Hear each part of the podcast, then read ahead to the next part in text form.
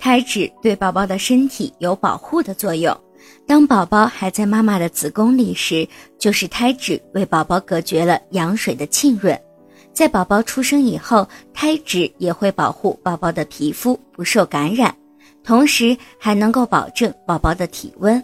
胎脂在宝宝穿上衣服后，可以减少衣物对宝宝皮肤的摩擦刺激，起到了润滑的作用。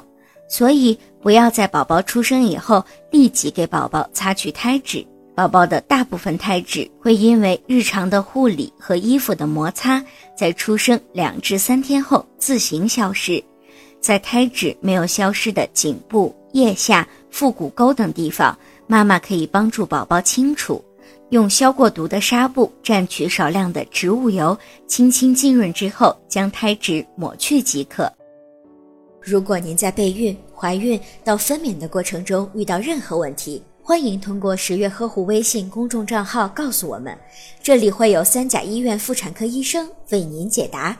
十月呵护，期待与您下期见面。